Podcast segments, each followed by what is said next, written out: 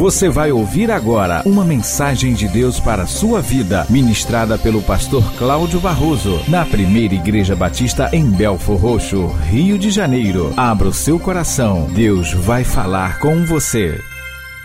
Malaquias 3, do versículo 8 ao 10. Amados, essa palavra Deus mandou o profeta Malaquias transmitir ao povo que tinha voltado para a terra deles, depois do cativeiro babilônico. 70 anos ficaram no cativeiro. Retornaram para Jerusalém, retornaram para Judá, retornaram para Israel. Estavam lá, foram levados de volta não para Israel, foram levados de volta para Jerusalém.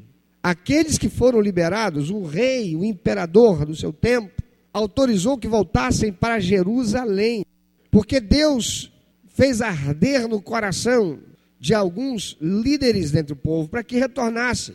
Homens como Neemias e Esdras, que estavam ocupando uma posição de relativo conforto no meio da comunidade dos que orbitavam ao redor do imperador. E acabam recebendo autorização dele para retornar a Jerusalém com o objetivo de restaurar o templo que tinha sido destruído e colocado fogo por Nabucodonosor e reconstruir os muros da cidade. Eles voltam. A prioridade deveria ser restaurar o templo, reconstruir o templo, porque a adoração a Deus estava paralisada. Eles viviam como escravos. Os poucos que ficaram na terra prometida, na terra de Judá, na terra de Israel, eram pessoas que sobreviviam de uma ah, agricultura familiar, tinham lá umas cabrazinhas, eram os mais pobres que ficaram vivos e que permaneceram lá, foram deixados lá. Jerusalém estava destruída, o templo foi passado a fogo, roubaram tudo. Agora eles podem retornar para reconstruir o templo. E quando voltam, eles começam a fazê-lo. Mas aí eles se voltam para a necessidade pessoal deles e começam a olhar somente para si. E eles então vão reconstruir suas casas, vão construir casas para morar. E eles não satisfeitos de construir um lugar para viver, porque a prioridade era reconstruir o templo. Amada, a razão para a qual o homem foi criado, você já aprendeu. Nós fomos criados para termos um relacionamento com Deus que dê prazer ao coração dele. As promessas de Deus para abençoar as nossas vidas está ou estão ligadas, linkadas a nós vivermos a razão para a qual Ele nos criou. A prioridade deve ser dar prazer ao coração de Deus. Por consequência, diz a palavra do Senhor, a alegria do Senhor será a nossa força. Nós teremos recursos e as condições para conquistarmos coisas, sermos vitoriosos numa terra que jaz, que está sob o domínio do diabo tirar da mão do diabo aquilo que ele conquistou, porque lhe foi dado por nossos pais, Adão e Eva, amado, não é fácil. É preciso o poder de Deus. Jesus disse: sem mim nada podeis fazer. A gente não pode fazer nada se não tivermos autoridade vinda de Deus. Então, eles se voltam para as coisas deles. Se você ler um pouquinho antes, você vai encontrar profeta Ageu dizendo assim: por acaso é, hora, é tempo, é hora de vocês ficarem aí construindo e tornando a casa de vocês embelezada? O profeta Malaquias. Enquanto o meu templo está lá, largado às moscas, Malaquias diz, da parte de Deus, o homem pode roubar a Deus? Entretanto, vocês estão me roubando. E ainda dizem, no que é que a gente está roubando, Senhor?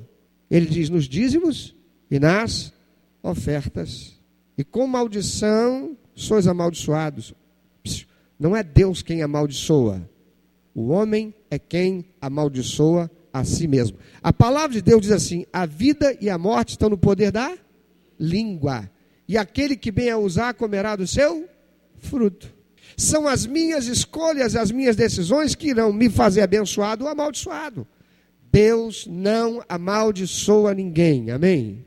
Olha para que está do teu lado. E diga para essa pessoa: é burrice ficar zangado com o papai do céu, porque ele não é amaldiçoador da sua vida. A palavra de Deus diz assim: tudo aquilo que o homem semear, isto colherá. Então, a maldição é consequência do que eu semeio, a bênção é consequência do que eu semeio. Deus chama a atenção desse povo, faz eles pensarem e lembrarem: por que é que vocês perderam tudo? Por que é que eu deixei destruírem este lugar que eu recebi como consagração e disse que estaria ali a minha presença? Amado, Deus não tem nenhum afeto por essas paredes, por essas decorações, por esses instrumentos. Deus não tem afeto nenhum por coisas. Deus tem afeição por nós. Se nós não estamos com o nosso coração voltado para Deus, nada daquilo que fizermos, Ele se agradará. Eu posso estar procurando fazer com excelência, mas se não for do jeito dele, o que ele pediu, não adianta. Eu não vou agradar a Deus. Isso está para Deus como alguém que tem alergia como eu, rinite alérgica. Aí alguém quer me dar um presente, vai lá e compra um perfume caríssimo, pensando em me fazer sentir honrado, porque está me dando aquele presente caríssimo, aquele perfume caríssimo, mas não procurou saber se aquele perfume vai provocar minha alergia. Aí vem e traz aquele perfume e dá. Olha, eu gosto tanto do Senhor e eu queria presentear o Senhor e está aqui. Quando eu abro e olho, já seguro de longe, porque o cheiro já começou a me afetar. Vai conseguir alcançar o objetivo do, que propunha no seu coração? Não. Por quê? Porque não procurou saber se aquilo iria me agradar. Da mesma forma, amados, não adianta querer fazer coisas para Deus que Ele não pediu, ou fazer coisas para Deus que não é do jeito que Ele quis, ou que Ele quer. A arca do concerto, a arca da aliança, que foi tirada do meio dos filisteus, que botaram ela num carro de bois e mandaram e voltou para Judá, ela que tinha sido tomada na guerra contra os israelitas, e que foi perdida para os filisteus, ela retorna, vai para a casa de um homem, e Davi fica sabendo, Davi pega e faz que vão trazer de volta a arca para o lugar dela. E quando chega lá, ele manda fazer um carro novo de bois, coloca animais que nunca trabalharam para ninguém. E quando a arca é colocada sobre aquela carroça e está sendo levada, os bois tropeçam, a arca escorrega ela vai cair no chão e usar com temor de Deus e com carinho para não deixar que a arca caia, ele põe a mão e ele é fulminado e ele morre, porque a arca era consagrada como santíssimo a Deus, ninguém podia colocar a mão. Davi fica tão triste que deixa a arca lá na casa de uma pessoa ali perto, e a arca fica muito tempo lá. E enquanto a arca fica lá, a casa daquela pessoa é abençoado e aquela pessoa prospera. Aí fazem dizer a Davi: olha, a fulano, tá, Deus abençoou muito a casa dele, a família dele, desde que a arca chegou lá. Davi pega então. A Bíblia não diz, mas certamente Davi deve ter ido procurar saber de Deus, porque é que o Senhor não aceitou. Estávamos com festa, com pompa, tinha cantores, tinha uma festa, uma procissão de festa para trazer a arca, e o Senhor não aceitou, o Senhor ainda matou usar. E certamente Deus fez Davi conhecer o que estava na palavra de Deus, porque quando Deus estabeleceu a arca, ele separou um, uma tribo chamada tribo de Levi, e ele deu a ordem: estes serão os que cuidarão do tabernáculo, das coisas santíssimas e nada deve ser carregado senão pelos varais, carregando nas mãos ou colocado nos ombros dos levitas. E por isso que aquele moço morreu. Então Davi faz certo. E dessa vez eles levam a arca e colocam a arca no tabernáculo e tudo foi bem. Amado, não adianta querer fazer o melhor se o melhor não é o melhor que Deus disse para ser. Você pode gastar muito dinheiro, mas se não é o que Deus disse para ser, tem crente que pega o dinheiro de dízimo e compra de cesta básica e dá para um vizinho pobre, para uma pessoa outra que tem necessidade.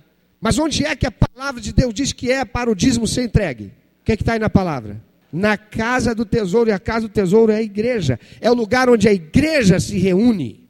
Um crente sozinho não é igreja. Por favor. Alerta aí para seu irmão que está do lado, faz lembrar disso. Você não é igreja, não.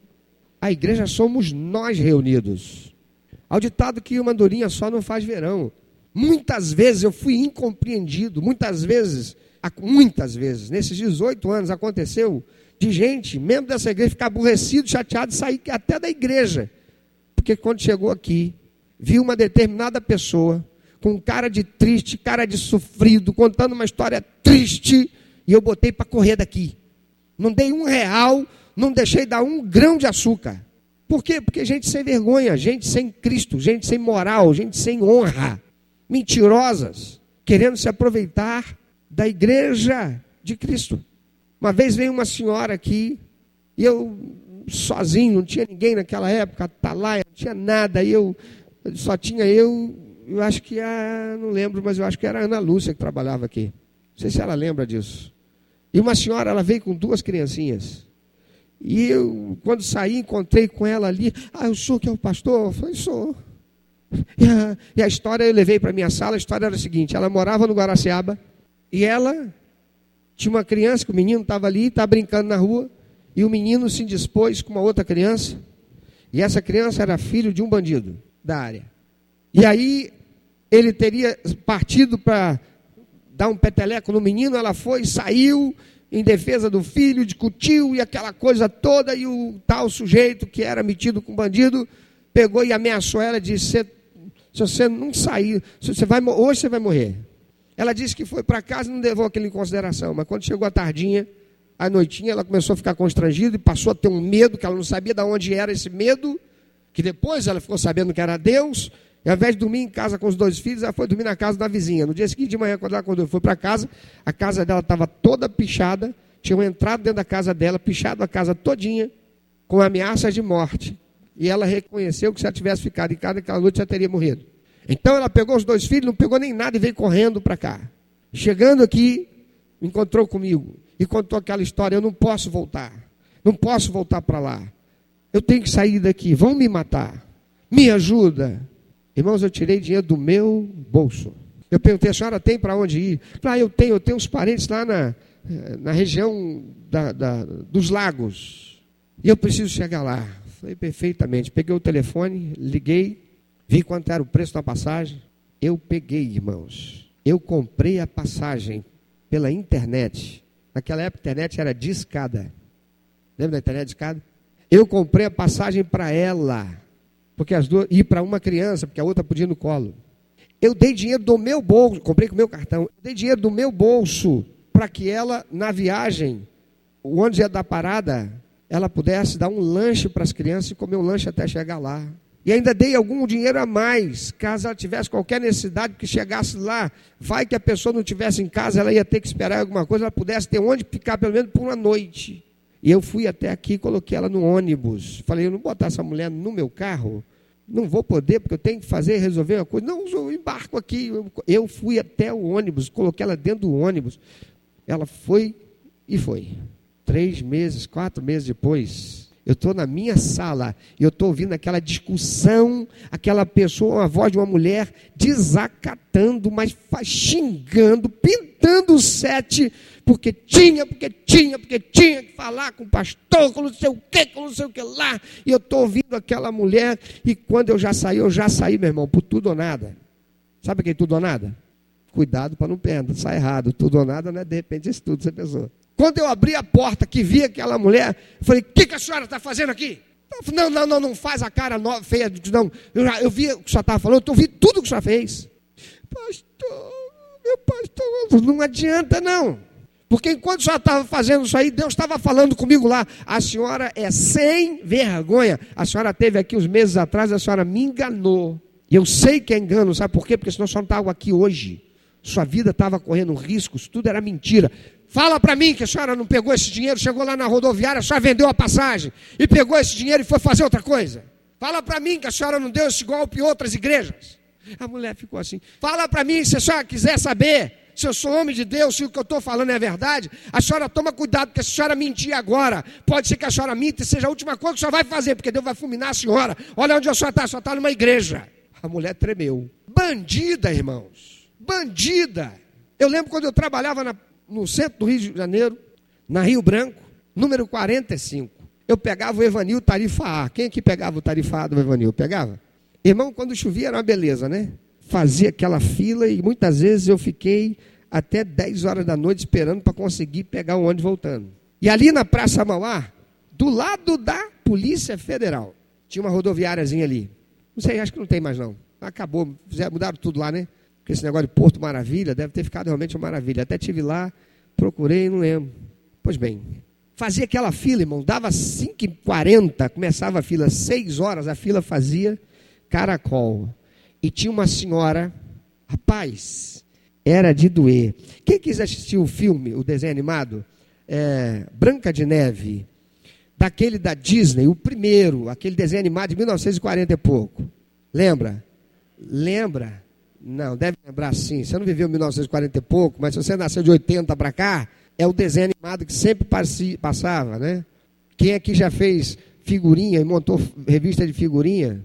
A imagem da feiticeira, da rainha que vira feiticeira, que vai lá transformada de velho para poder entregar maçã, a bruxa, lembra? Era aquela mulher. A mulher era a face da morte. Irmão, pensa num maracujá, já quase na hora de jogar ele no lixo, de tão já enrugado que ele está, e você não acredita que se cortar ele, ele está doce, que presta para comer. Era o rosto daquela mulher, não tinha um lugar que aquilo não estava vincado. Ela era bem branca, e a cara dela era um daquele bem, bem, bem, bem, bem, bem, sabe? Amarrotado. Ela andava com a roupa de chita e com a bolsa, lembra aquelas bolsas de mercado antigamente que era de um papelão, papel mais, né? E aonde tinha alça, tinha um plástico que era costurado, aquilo para não rebentar? Lembra daquilo? Não. Ah, você não é dessa fase. Ela andava com uma bolsa daquela de supermercado na mão. Nessas bolsas plásticas hoje não. Antigamente eram as bolsas de papel, papelão, né? papel grosso, né? Que aguentava um peso ali. E ela andava, e ela vinha assim, irmão, Imagina você na fila, aí vinha aquela, velha, aquela mulher com cara de velha mesmo, sabe? A bruxa da Branca de Neve, a face da morte, a mulher morrendo, ela está. Irmão, já não só de olhar para ela, ela ainda fazia assim, ela estendia a mão, pedindo uma, uma moeda, alguma coisa. Toda assim. Amado, era difícil não dar. Se olhava para aquela mulher, você podia estar com o dia pior que você viveu na sua vida. Se olhava para aquela mulher assim, encontrei uma que está pior do que eu. E o dela é muito ruim ela precisa de uma ajuda. Se você tivesse uma moeda no bolso, você dava para ela. Se não tivesse, tu pegava de dois reais. Se não tivesse bobeado, dava. Eu vi gente dar nota de 10, nota de 20, olhando para aquela mulher. E todo dia ela estava lá. Sabe quem eram os clientes dela? Os mesmos, todos os dias. Um dia, no final do dia, verão, tinha chovido tudo que não podia chover na cidade do Rio de Janeiro e na Baixada Fluminense. Naquela noite, eu saí da rodoviária Novo Rio mais de 11 horas, rodoviária, rodoviária da, Praça Moá, mais de 11 horas da noite, porque não chegava ônibus, porque estava tudo engarrafado, porque a Avenida Brasil alagou, foi um caos. E eu vi aquela mulher pedindo embaixo ali do elevado, quando tinha elevado ali, e ela ia para outra fila, e ela ia para a fila do Magé, da empresa Mageli, e, enfim, até que uma determinada hora, ela sumiu. E aí eu pedi para alguém guardar meu lugar, porque eu tinha que encontrar um lugar para fazer o número, é número um ou número dois que é o líquido? Número um. Eu tinha que fazer o número um. Não dava, tinha que não dava mais. Irmão, quando eu saí, não encontrei lugar para fazer número um. Falei, não vai ter jeito, vou ter que arrumar um cantinho aqui. E eu fui procurar um cantinho. Quando eu fui procurar um cantinho, quem é que eu encontrei pegando um táxi com uma roupa completamente diferente, uma roupa limpinha, uma roupa bonitinha, cabelo penteado e pegando táxi? A bruxa. Ela tinha se transformado em rainha, porque a bruxa da Branca de Neve é a rainha, na é verdade? É aquela que chega lá e diz: espelho, espelho. Pois ela, a bruxa, tinha se transformado em rainha e estava pegando táxi para ir embora. Meu amado, preste atenção. Você não sabe se essa pessoa quem você está com condoído e você está sendo tentado a pegar o dinheiro da sua oferta de adoração a Deus, está sendo tentado a pegar o dinheiro do dízimo e você quer ir lá para poder abençoar a vida daquela pessoa, você não sabe Se aquela pessoa está na condição que está, porque ela desonrou a Deus, porque ela está sob disciplina, ela pode ser um crente. A palavra de Deus diz que o Senhor ama, mas ele faz o que? Repreende, disciplina quem ele ama. E você pode estar entrando na frente de Deus, querendo dar uma de profeta de Deus. Profeta de Deus obedece a palavra de Deus, porque profeta que não obedece a palavra de Deus não é profeta. Aquele que se disser profeta de Deus e não obedece, não se submete à palavra de Deus, a Bíblia Sagrada, não é profeta coisa nenhuma. É um rebelde, é um enganado por Satanás. Porque a ordem do Senhor é: trazei todos os dízimos à casa do tesouro. Para quê? Para que haja mantimento na minha casa. O que é ter mantimento na minha casa? É ter os recursos para minha casa fazer aquilo que eu quero que seja feito. Agora preste atenção. Por que dessa palavra? Porque 29% da membresia dessa igreja não é dizimista. Há alguns anos atrás, eu ria de fratura exposta. Sabe por quê? Porque eu nunca tinha conhecido uma igreja que tivesse na sua membresia mais de 80% dizimista. Nós chegamos a ter 90 e poucos por cento da membresia dizimista. Mas já tem um tempo. E hoje, por média, média, porque tem mês que a gente já teve muito menos, muito mais, 29% da membresia não é dizimista. Por que é que naquele tempo nós chegamos a ter quase 100% da membresia sendo dizimista?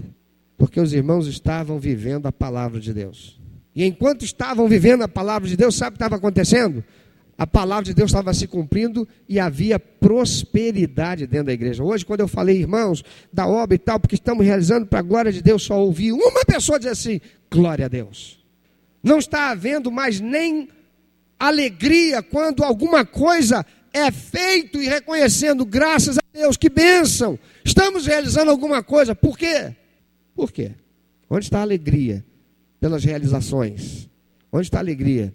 Pelos sucessos Onde está a alegria? Quando um prospera, todo o corpo se alegra. Quando a gente estava vivendo essa realidade, Deus estava abençoando. Tem gente aqui que não tinha casa própria, conquistou. E não é casa própria de minha casa, minha vida, não. Não que isso seja de merecedor. Não podia ter carro, nem pensava em ter, comprou o próprio carro. Trabalhava numa empresa, foi para uma outra melhor. Deus prosperou muita gente aqui. Porque a palavra de Deus é fiel. Nós vimos com alegria e nós comemorávamos com alegria, e a igreja sabia dizer glória a Deus, aleluia, amém. Quando algo era realizado pela ação da glória de Deus, do poder de Deus, operando para nosso bem-estar e para que nós fôssemos capacitados para fazer mais. Lembra, o templo era de Deus. Quando Salomão foi lá e consagrou, a glória de Deus encheu. Deus recebeu. E Deus fez uma aliança com eles. Mas quando eles deixaram o Senhor, quando eles não mais celebravam a Deus, quando eles não mais faziam com honra, mas passaram a fazer por religiosidade. Quando eles diziam, o Senhor, nosso Deus, o Deus dos exércitos, é o Deus de Israel, mas quando vinha a situação adversa, eles tinham ansiedade e chamavam Deus de mentiroso. Deus se afastou deles porque eles se afastaram de Deus. E a palavra de Deus diz que são os nossos pecados que fazem separação entre nós e o nosso Deus. Você pode ser dizimista, você pode ser adorador, você pode vir participar da reunião, você pode vir e se envolver no ministério, mas se quando você for testado, você esmorece, você fala o que não deve, você se aborrece com Deus porque aquilo que você queria não acontece. Você diz, Deus está demorando. Você fica com ansiedade e não consegue nem dormir por causa daquilo. Você está chamando Deus de mentiroso? Então, o teu dízimo e a tua oferta não é tudo. O que é que Deus vai fazer com isso aqui? Ele vai comer? Ele vai comprar um carro para ele? Um barco?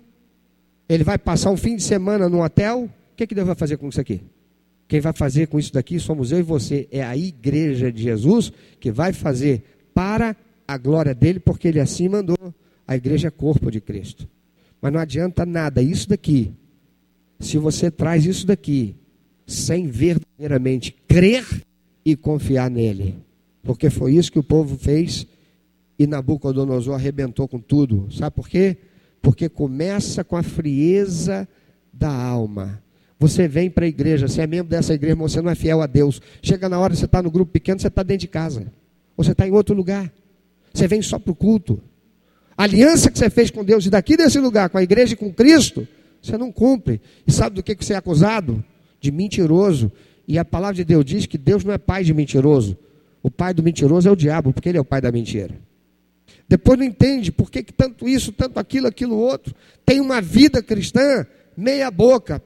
meia boca, então a sua vida é meia boca. Porque todo aquele que é meia boca, a vida dele não pode ser outra coisa senão meia boca. Não, fulano faz tudo meia boca. Fulano fez negócio meia boca. A vida dele é o quê? Meia boca. Você sabe o que é meia boca, né? É o mais ou menos.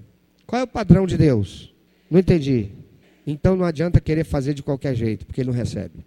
Você pode entregar o dízimo, você pode entregar a oferta, porque se não for excelência, a sua vida no altar, não adianta. Ele vai fazer o que com aquilo ali? A igreja? Isso aqui é dele, irmão. Entenda bem isso. A palavra de Deus diz que a prata e ouro são do Senhor. Eu pegar e entregar para Deus, eu estou só entregando para quem é o dono. Mesmo aqueles que estão lá usando lá fora de forma errada, corrompidos, usando para porcaria, é de Deus. Nada pertence ao diabo. O diabo não é dono de nada, mas ele está dominando sobre tudo que o homem colocou na mão dele. Mas tudo pertence a Deus. Por que é que Deus quer que a gente devolva o dízimo? Porque o dízimo representa a minha fidelidade. Mas será mesmo que o meu dízimo representa a minha fidelidade? Porque tem gente que consegue ser fiel, entregar o dízimo, mas não colocar sua vida no altar.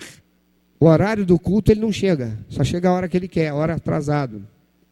Pastor, o senhor primeiro, porque a maior parte das vezes eu não vejo o senhor estar aqui antes do culto começar. É verdade, sabe por quê? Porque eu sou pastor da igreja, eu não sou pastor do culto. Eu sou pastor da igreja. Muitas vezes o culto começou, eu já esperei começar tudo para eu sair daqui e olhar para ver se está tudo acontecendo como devia. Mas só não tem auxiliares para isso? Eu tenho. E quem supervisiona eles? Você conhece o ditado, né? O olho do dono engorda o, o boi. E o dono do defunto pega na cabeça. Eu não sou nem dono do defunto e muito menos dono do boi. Eu sou o pastor, eu sou o ministro do dono. Eu tenho que ter responsabilidade com ele e eu cumpro essa responsabilidade. Não adianta, meu amado. Dá de qualquer jeito para Deus, Deus não recebe. Por que será que 29% da membresia não está sendo dizimista? Será que não recebe nada? Nenhum centavo? Mas há algumas razões pelas quais esses 29% não estão dizimando. É porque alguns pensam assim, pensam repetindo o que Satanás põe na sua mente. Eu vou dar dízimo de um real? Eu vou dar dízimo de dez reais? Eu não. O senhoreiro vai olhar lá e vai dizer assim, dízimo de quê? Dez centavos. Dez centavos é dízimo de quanto? De um real. Eu não. Responde para mim uma coisa. Fidelidade é só para o que é muito ou fidelidade é para qualquer coisa? Então, por que, que esses 29%, se você está integrando esses 29%, por que, que você não está sendo fiel? Porque a palavra de Deus diz pelo apóstolo, pelo apóstolo, não, pelo evangelista Lucas, lá no capítulo 21, versículo de 1 a 4, e sentando-se Jesus de frente do cofre das ofertas, observava como a multidão lançava dinheiro no cofre, e muitos ricos deitavam muito. Vindo, porém, uma pobre viúva, lançou duas pequenas moedas que valiam meio centavo. E chamando ele os seus discípulos, disse-lhes: Em verdade vos digo que esta pobre viúva deu mais do que todos os que deitavam ofertas no cofre. Porque todos deram daquilo que lhes sobrava, mas esta, da sua pobreza, deu tudo o que tinha, mesmo todo o seu sustento. O que é que o Senhor estava olhando? A quantidade ou a excelência? Ele estava olhando a excelência ou a fidelidade? Fidelidade. Porque excelência aos nossos olhos seria o muito daqueles que estavam dando muito. Esse deu com excelência. Mas com excelência para o Senhor foi aquele que deu com fidelidade. Fidelidade, a oferta pode falar com ele, ele diz: Não, porque eu sou fiel. Satanás pode vir dizer, mas 10 centavos? Eu vou dar. Eu vou. Primeiro que diz, não se dá dízimo se devolve. É de Deus. É ordem. O empresário sabe que quando ele vende um produto, um percentual daquele produto que ele recebeu não é dele, ele tem que devolver para quem? Para o Estado. Tem que pagar o Estado. Se ele guarda para ele, ele é sonegador. Sonegação é crime, crime é pecado. Então, tem gente, tem adolescente, tem jovem, tem adulto desempregado, que pega e diz assim, mas eu não tenho salário. Eu não tenho. Eu vou, dar, vou devolver dízimo de um real, meu amado. Se é seu, seu ganho, sua renda, dê. Não, devolva. Tesoureiro não tem nada, ah, só o dízimo de fulano. Vê se tem cabimento. O envelope custa mais do que o valor que ele colocou ali. Mas Jesus diz lá que aquela viúva que deu duas moedinhas que não valia para nada, não comprava nada com aquelas duas moedinhas, deu mais do que todos aqui, todos o que colocaram, o que foi colocado no gasofilácio, porque ela deu do seu melhor. Ela deu com fidelidade. Ela deu com verdadeira expressão de honra. E meu irmão, minha irmã, a honra, o valor da honra é quanto ela vale. Qual é o valor da honra? Honra. Ponto. Qual é o valor da fidelidade? A fidelidade. Ponto. Aquele que está trazendo muito, se não estiver trazendo com fidelidade e honra, não será nada para ele, porque Deus não vai receber. A igreja recebe, porque nós não somos Deus, eu não sou Deus, para saber o que está no teu coração. Mas Deus sabe. Outra razão, alguns servem algum ministério e o inimigo diz: Eu não recebo salário, mas sirvo na igreja. Logo, do que, que eu vou dizimar? Porém, compra uma bala, compra um sorvete, compra um cachorro quente, coisas que não são necessidade, que são supérfluas. E de onde vem esse dinheiro? Está dando ouvido para o diabo. Amado, fidelidade é elemento inegociável do caráter de um verdadeiro e frutífero discípulo de Cristo.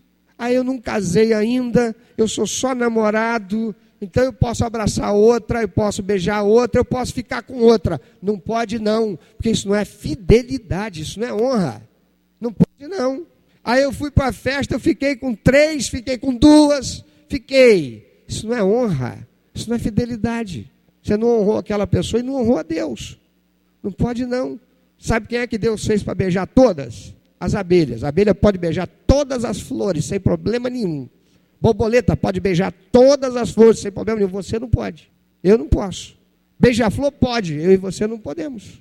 Alguns viajam em férias ou a serviço e deixam de entregar o dízimo ou a passeio e deixam de entregar o dízimo naquele mês, esperando para quando retornar expressarem a sua fidelidade mas se esquecem da sua aliança. O que, é que diz Malaquias capítulo 3, 10? Leia o verso 10. Bem forte, por favor. Já desmarcou a Bíblia, irmão? Já fechou a Bíblia aí? O que, é que diz Malaquias 3, 10? Verso 10 somente. Amados, o Senhor diz: para que haja mantimento na minha casa. Para que haja mantimento na minha casa. Sabe o que significa isso? Para que minha casa tenha os recursos que precisa.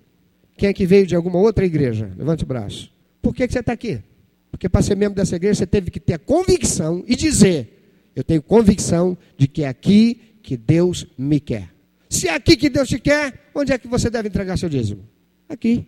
Se é aqui que Deus te quer, onde é que você deve entregar a sua oferta? Aqui. Pastor, quer dizer que quando eu estiver viajando, eu for a uma outra igreja, eu não posso ofertar lá? Oferte sim, meu filho. Não fique um culto entregar uma oferta, porque a palavra de Deus diz ninguém apareça perante mim de mãos vazias. Culto sem adoração, está faltando uma perna, está faltando um braço, está faltando. E não há adoração se eu não dou de mim para Deus. Então, se é na Assembleia de Deus, se é na congregacional, se é na Batista, se é na Nova Vida, você foi no lugar, você participou de um culto, adore o Senhor, entregue a sua oferta. Mas onde é a sua igreja? Onde é a casa do tesouro onde o Senhor te colocou, te plantou? É aqui? Então é aqui. Você que foi convertido, foi batizado, se tornou membro dessa igreja, levante sua mão. Mesma coisa. Sem tirar nem pôr. É aqui. A casa do tesouro é aqui. É esta casa do tesouro que o Senhor quer que você entregue seu dízimo e a sua oferta.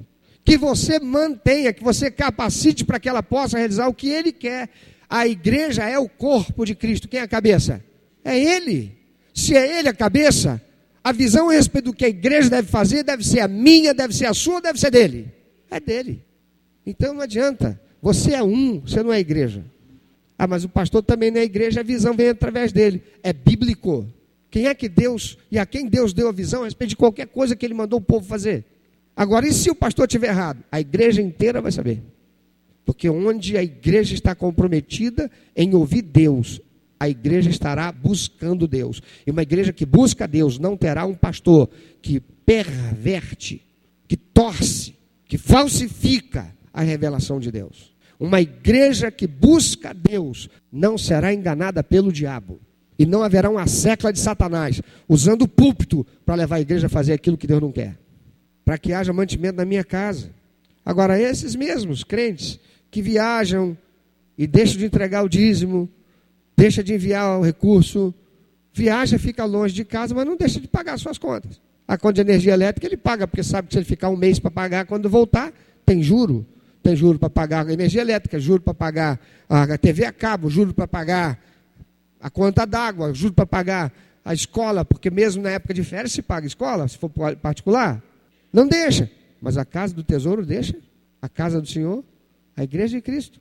E aí? Quanto tempo eu devo manter comigo o que não é meu? Quanto tempo? Quanto tempo eu devo manter comigo aquele livro emprestado que eu peguei na biblioteca que diz lá assim: trazer, devolver dia tal? Quanto tempo eu devo e quanto tempo eu posso ficar com aquilo que não é meu? Você tem dúvida? Alguém pode falar? Quanto tempo? Eu não posso.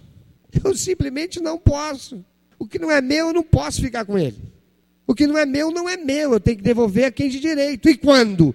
Quando eu devo devolver. Quando é que eu devo devolver o meu dízimo? A palavra de Deus chama dízimo de primícias. O que, que são primícias? Primeiras coisas. O que, que você faz? Você sai pagando todo mundo para depois você entregar o dízimo? Pode perguntar aos tesoureiros da igreja. Se quando eu viajo, eu deixo para quando eu chegar para eu entregar o dízimo.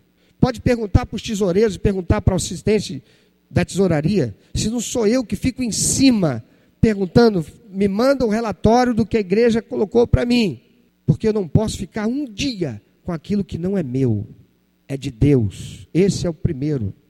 Não pode deixar. Eu não deixo. Eu tenho por costume entregar meus dias, minhas ofertas com talão de cheque, um cheque, porque fica o meu registro. Mas eu também posso usar o internet banking. E ultimamente eu tenho feito pelo internet banking. Por quê? Porque vai mais rápido, já vai direto para a conta da igreja. Eu imprimo e entrego o meu comprovante. Por quê? Porque é primícia. É primícia. Mas eu não tenho esse recurso. Então, meu príncipe, minha princesa, primeira oportunidade que você tiver, se você sai para ir para a escola pagar a escola do seu filho, se você sai para ir no banco para pagar a energia elétrica, a água, a TV a cabo que você tem, então você pode passar na igreja e não deixar a igreja ficar sem ter o recurso que deve vir de você. Onde foi que Deus te plantou? Por que é que a gente prioriza todas as coisas que são relacionadas à vida da gente isso não? Pois quando a gente prioriza isso, a promessa de Deus, olha lá, por vossa causa repreenderei o devorador, para que não vos consuma o fruto da terra. Ele ainda diz mais: Provai-me nisto, diz o Senhor dos Exércitos, se eu não vos abrir as janelas do céu e não derramar bênção sobre vós sem medida. Mas tem gente que fica chateado com Deus porque as coisas não estão acontecendo como esperava que estivesse acontecendo. Meu príncipe, minha princesa, o povo saiu do Egito com a promessa de Deus de que ia entrar na terra de Canaã. Quantos entraram? Só quem foi fiel até o fim. Até o fim. A Bíblia não mostra uma murmuração de Josué e Caleb. A Bíblia não apresenta uma situação em que Josué ou Caleb tenham se levantado contra a orientação que Deus deu através do, profeta, do Moisés. Mas nem Moisés entrou, porque Moisés ficou zangadinho e ao invés de fazer exatamente como Deus mandou e falar com a pedra, ele espancou a pedra e ainda disse para o povo: Será mesmo que Deus vai fazer sair água dessa pedra para dar água para vocês? Povo murmurador e botou Deus em, xeque, duvidou de Deus. E Deus que é fiel à palavra, ele disse que ia dar água, ele deu. Mas Moisés não entrou na terra prometida, nem Arão. Apesar de tudo que fizeram e tudo que sofreram, 40 anos, não entraram na terra prometida. A palavra de Deus diz: ser fiel até a morte, eu vou te dar a coroa da vitória. A gente pode fazer tudo certinho, mas se chegar no meio do caminho, a gente ceder a uma tentação do diabo babau. E aí não adianta, querido, ficar revoltadinha, revoltadinho com Deus. Quando a gente se revolta com Deus, eu sei por experiência própria, a coisa não vai ficar boa para o nosso lado, não. Por quê? Porque Deus vai nos amaldiçoar? Deus amaldiçoou alguém? Não. Mas os meus pecados me separam de Deus. E quando eu estou afastado de Deus, principalmente sendo um crente em Jesus, ah, Satanás vem com vontade. Porque tudo que importa para ele é fazer um crente passar vergonha. É tudo que importa para ele. Quanto, te quanto tempo eu devo manter o que não é meu? Olha só o que diz a palavra de Deus em Deuteronômio 24, capítulo 24, versículo 14 e 15. Não explore o empregado pobre, humilde, que é pago por dia, seja ele israelita, mora na cidade onde você vive. Pague o salário dele no mesmo dia, antes do pôr do sol, pois ele é pobre e espera ansioso pelo dinheiro. Se você não pagar, ele gritará a Deus, o Senhor, contra você, e você será culpado pelo pecado. Tem gente que tem o dinheiro para pagar a conta da Light, a conta da SEDAI, a conta da TV a cabo, a conta daquele compromisso, mas faz corpo mole e atrasa para pagar. Quando você atrasa para pagar uma conta que você deve pagar e você tem o recurso para isso, você está pecando. O Senhor disse: Amará o teu Deus de todo o teu coração, de toda a tua alma, de toda a tua força, de todo o entendimento, e ao próximo como a ti mesmo. Como é que você se sentiria estando no lugar daquela pessoa que você está segurando o pagamento dela e não pagou ainda porque você não está sendo responsável? Você pode ser dizimista, você pode ser ofertante, mas se você não está sendo fiel no seu relacionamento com o teu próximo, o que você acha que Deus vai fazer? Você está sendo acusado. Você está sendo acusada, porque você não está sendo fiel. Aqueles que estão influenciados pelo que assistem na TV, e ouvem nas rádios as pregações de sucesso e prosperidade que não são pregados pelo seu pastor, onde o Senhor colocou você para ser alimentado pela palavra. Comem da mesa que não é da sua casa, servidos por outros que não em Deus colocou para servir a você. Ficam decepcionados, frustrados com Deus, porque não acontece aquilo que estão recebendo lá e estão crendo, ao invés de receber aquilo que é dado daqui. E eu tenho descoberto que muitos crentes ou alguns crentes da minha igreja, ouve o que Silas Malafaia fala, ouve o que R.R. Soares fala, ouve o que Bispo Macedo fala, ouve o que outro só não ouve o que Deus fala daqui. Que o que Deus fala daqui questiona. Sequer pega a Bíblia para conferir. Como ainda agora tinham várias Bíblias fechadas, não estava aberto para ver. O pastor vai falar, é que ele vai falar está aqui mesmo? Enquanto os cristãos bereanos o tempo todo que Paulo pregava, falando da parte de Deus, eles estavam com a Bíblia aberta. Não tinha ninguém lá assim, não. Peraí. Espírito Santo, confirma comigo aqui. Fala aí comigo. É isso aí mesmo? Não. Estavam com a Bíblia aberta. A Bíblia que eles tinham. E conferindo se o que Paulo estava falando batia com o que estava sendo dito por Deus lá, através dos santos homens de Deus que ele usou, inspirados para registrar a sua revelação. Irmãos, nós temos Babi, nós temos Projeto Gerando Futuro, nós temos os missionários, nós temos essa estrutura aqui, nós temos tudo aquilo que é preciso ser feito. Eu quero chamar a sua atenção para uma coisa. Lá atrás, naquele tempo, nós vivíamos uma realidade muito menos favorecida do que temos hoje. E eu quero chamar a atenção para você que está aqui há pelo menos sete anos. Quantos estão aqui há sete anos? De sete para mais. Levanta bem alto, por favor. De sete anos para mais. Levanta, por favor, o braço. É a maioria. Pois há sete anos atrás, há sete anos atrás, sete anos atrás, essa igreja aqui, da noite para o dia, o pastor chegou aqui e disse: Irmãos, Deus falou comigo que essa igreja precisa ter um programa de rádio, já me encaminhou para a rádio e custa tanto. Eu vou obedecer a Deus. Se os irmãos dessa igreja não quiserem, eu sei que porque é de Deus, eu vou assumir esse compromisso no meu nome. Se a igreja não quiser, se a igreja não reconhecer como é visão de Deus, eu vou assumir no meu nome. Mas Deus quer que a igreja faça, porque Deus vai nos capacitar. Irmãos, eu sobrevivo, vivo daquilo que vem do dízimo das ofertas dessa igreja. Mas não dependo de um de vocês, eu só dependo de Deus. Tem sido assim nesses anos todos, e meu Deus nunca faltou. Até quando a igreja faltou comigo, lá no passado, Deus não faltou. E tem sido assim até hoje. E eu sei que continuará sendo. Eu não seria maluco de chegar aqui e dizer para os irmãos, sem promessa, faça porque Deus falou que vai te dar isso. Não teve conversa fiada. E essa igreja, da noite para o dia, sem olhar para orçamento, a igreja assumiu um compromisso com um programa na rádio que custava 5 mil reais por mês. Quem lembra disso? E nós mantivemos esse programa durante dois anos e nunca deixamos de pagar um mês. Ao mesmo tempo, Deus mandou que eu pegasse as minhas férias de julho.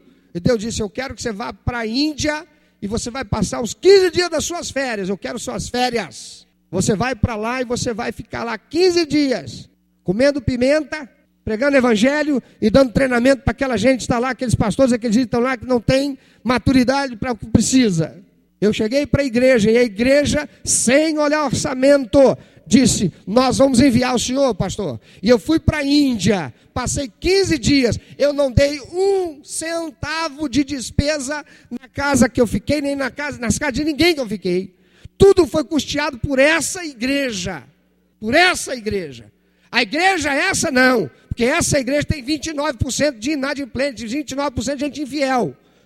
Naquele tempo, foram a igreja que se colocou fiel, crendo no Deus que supre e é verdadeiramente cumpridor da sua palavra. Eu fui para lá com passagem paga, eu fui para lá com alimentação, com estadia, eu dei oferta nas igrejas onde fui, eu dei oferta a lugares onde eu fui que exerciam ministério essa igreja bancou um seminário de cinco dias, com café da manhã, almoço e lanche, para todo mundo que foi. Foram mais de 100 pessoas.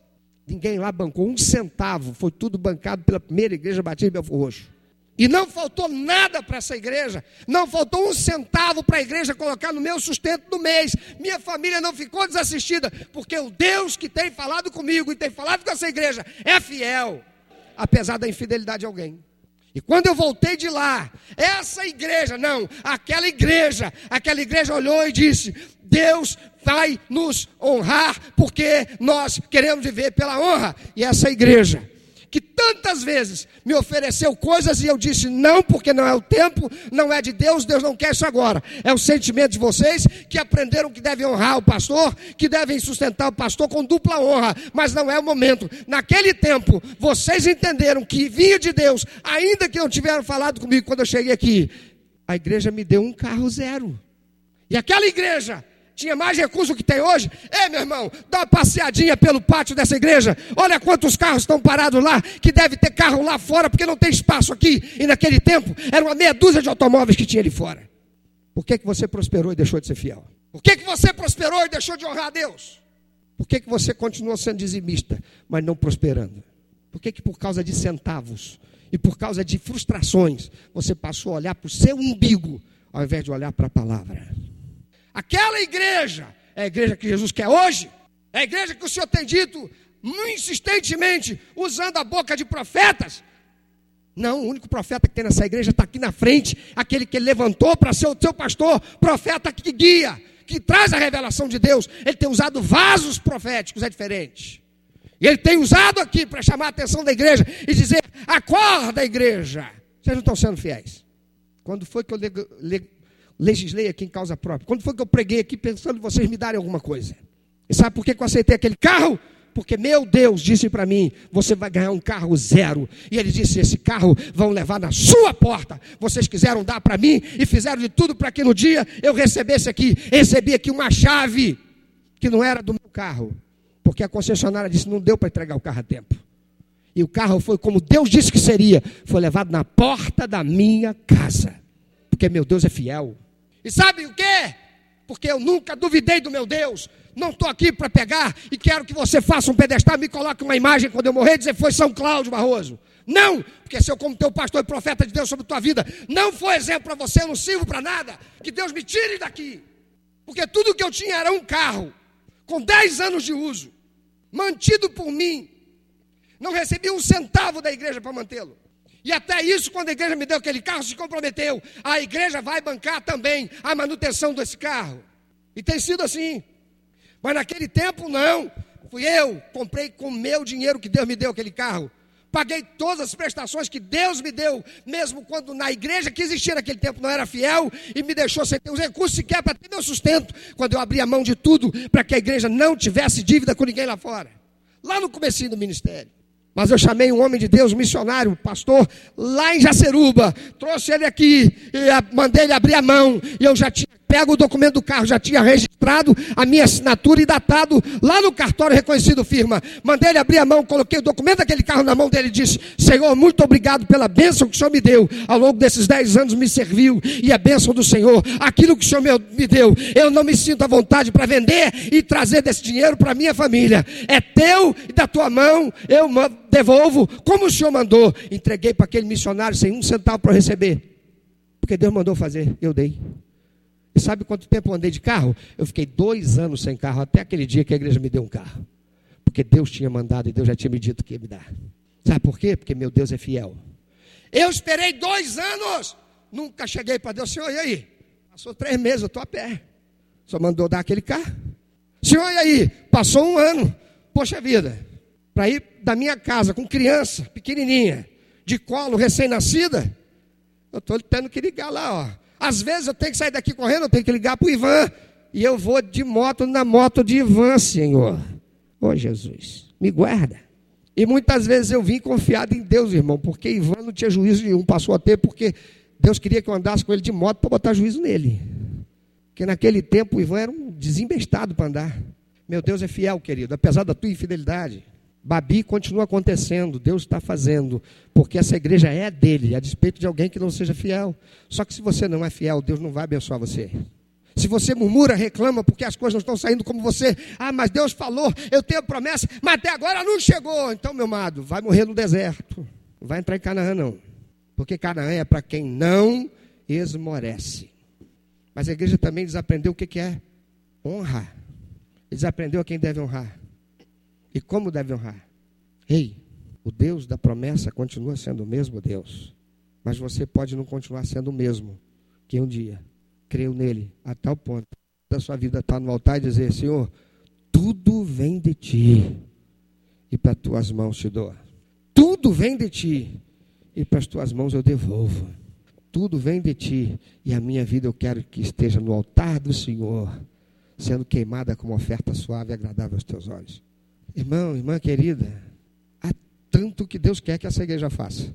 E Deus é fiel, dono da prata e do ouro, e para Ele nos abençoar, nós temos que ser fiéis e honrados. E Deus não está fazendo nada por Belfor Roxo. Nada. Me aponta o dedo e diga: não, pastor, Deus está fazendo isso, Deus está fazendo aquilo. Ei, olha para o ponto de ônibus que era ruim. Ficou pior. Ficou pior. Pelo menos antes tinha calçada, agora nem calçada tem. Vieram aqui resolver aquele problema e olha como é que está. Está pior. Não dá mais nem para passar por ali. Me aponta uma coisa para você dizer assim: Deus está fazendo esse reboliço aqui lá naquele bairro, naquela igreja, através daquela igreja. Mostra para mim, aponta aí, diz aonde. Deus não está fazendo nada, querido. A gente está comendo arroz com feijão. E faz tempo que eu não sei o que é um, uma picanhazinha espiritual sendo operada por Deus aqui nessa igreja e nessa cidade. Mas eu continuo crendo Deus vai fazer. Porque lá, quase 18 anos atrás, não tinha nem igreja aqui, tinha ajuntamento de pessoas. Não havia fé aqui. E Deus fez. Mas eu vou ver Deus fazer muito mais ainda, eu creio. Mas será através de você? Porque antes de Deus fazer usando a igreja, Deus tem que fazer na sua vida para que você seja um agente, membro da igreja, para que Ele faça a igreja fazer. Ele vai fazer, você será essa igreja, você será parte dela. Você será o instrumento que Deus vai usar se você não tem fidelidade com o horário e os compromissos que você assumiu com Deus e essa igreja, para a sua edificação, para que você aprenda, para que você seja equipado, para que você saia daqui tenha a palavra de Deus na sua boca, que a sua vida, o seu caráter, a palavra de Deus tem sido pregada, tem sido ensinado, para que teu caráter seja transformado, polido, lapidado, para que você seja quem Ele quer usar. Não fique enganado por Satanás, de que porque você traz dízimo e você é fiel no dízimo, porque isso não vai ser diferente. Você está fazendo apenas a sua obrigação. Mas quando você é tentado a não chegar na hora, a não vir, a não fazer o que deve, a não pagar na hora que deve, quando você pode pagar o seu próximo, você não está sendo fiel. Você não está sendo justo. Você não está sendo excelente. E Deus não tem compromisso com isso. Pensa sobre isso. Se a tua vida está tão boa que não precisa mudar nada, continua sendo quem você tem sido. Mas para o momento em que o Senhor, que já disse aqui, e olha, todas as vezes que eu ouço isso eu me arrepio, quando Deus diz assim: Eu vou limpar a minha igreja. Eu fico arrepiado. Porque todas as vezes que ele disse que iria limpar, ele limpou. Ele disse: Eu vou limpar. Se não tiver mudança, se não houver transformação, eu vou limpar. Meu príncipe, minha princesa, nome de Jesus, não seja assim contigo. Que você tome uma posição. Se você está dentro desses 29%, você pode ser um adolescente. Você diz: Eu não trabalho, eu não tenho salário, eu não tenho renda. Mas você não recebe nada. Como é que você come? Como é que você gasta dinheiro? Como é que você compra alguma coisa? Como é que você. Como? Você está esperando o que para viver honra? Você quer ficar com todas as meninas? Não é para ficar com nenhuma. É para começar a namorar pensando em casar. É ter compromisso. É ser alguém de honra. E você, menina, a mesma coisa. Você fica aí trocando foto e botando foto em Facebook com a intenção de ser vista, de ser visto, em função da vaidade? Posta mensagem de Deus, palavra de Deus, como fazer diferença na vida das pessoas. Seja um instrumento que o Espírito Santo use. Deixe-se ser uma bênção. Seja você uma bênção.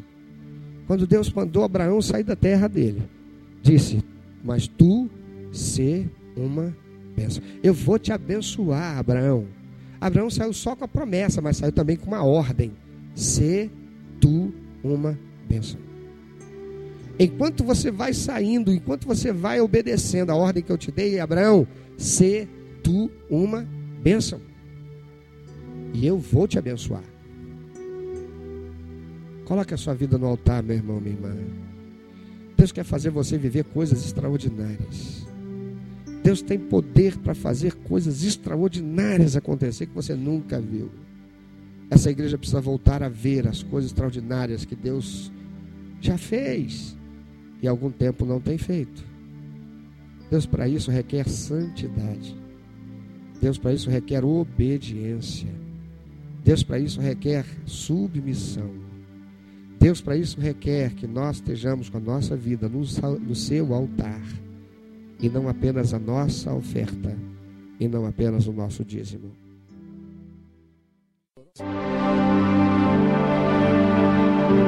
Meu amado ouvinte, você que ouviu esta mensagem, se Deus tem falado ao seu coração, se você foi constrangido pelo Espírito Santo e quer compartilhar isso conosco, quer que nós estejamos orando por você. Se você quer nos informar que você recebeu Jesus como teu único, eterno e suficiente Salvador, se você quer saber um pouco mais a respeito do que fazer para dar prazer ao coração de Deus e viver a vida que o Senhor tem reservado para você, vida de paz, de equilíbrio, de satisfação, entre em contato conosco. Ligue para nós. Anote, por favor, é 21 2761 1059 21 2761 1059. Entre em contato conosco. Deus quer continuar falando com você.